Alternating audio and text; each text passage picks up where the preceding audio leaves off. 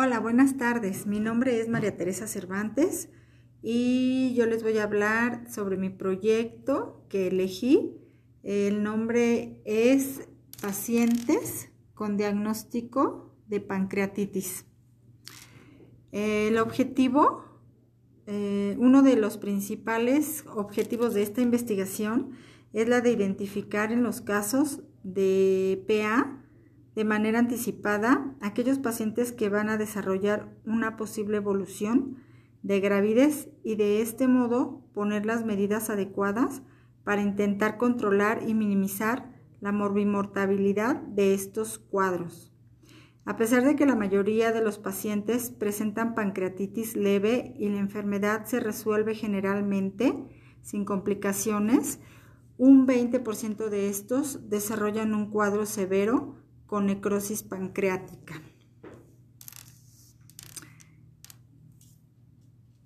Mm, ahora, em, eh, se realizó con eh, estos pacientes una gráfica que representa a una población de 20 pacientes con diagnóstico de pancreatitis.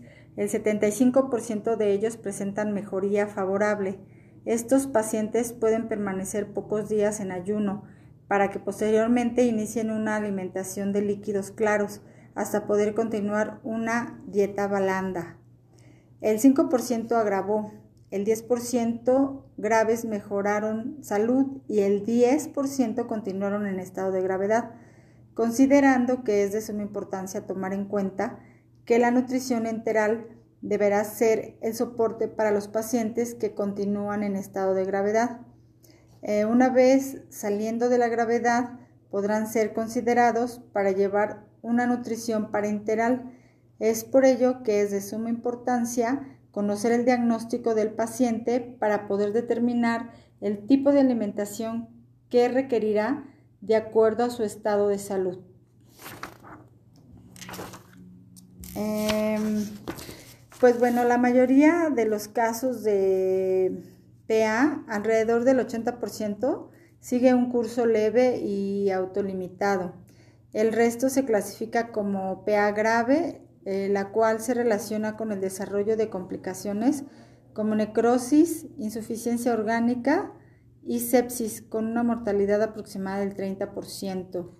Llegando a esta conclusión, el soporte nutricional hoy en día está considerado en todas las guías como parte fundamental del tratamiento en la PA grave y ante la duda al ingreso del cual puede ser la evolución del cuadro clínico. Hay autores como Petrov MS que proponen iniciar el soporte nutricional en todos los pacientes en las primeras 24 horas para luego, según su evolución, mantener o retirar dicho soporte. Mm, cuando se identifica la gravedad del paciente y se determina qué tipo de administración nutricional se le va a proporcionar, también es importante saber que existen ventajas en la nutrición enteral y la parenteral en variables clínicas como son infecciones, intervenciones quirúrgicas y estancia médica. Pues bueno, este es mi tema el que yo les comparto. Muchas gracias.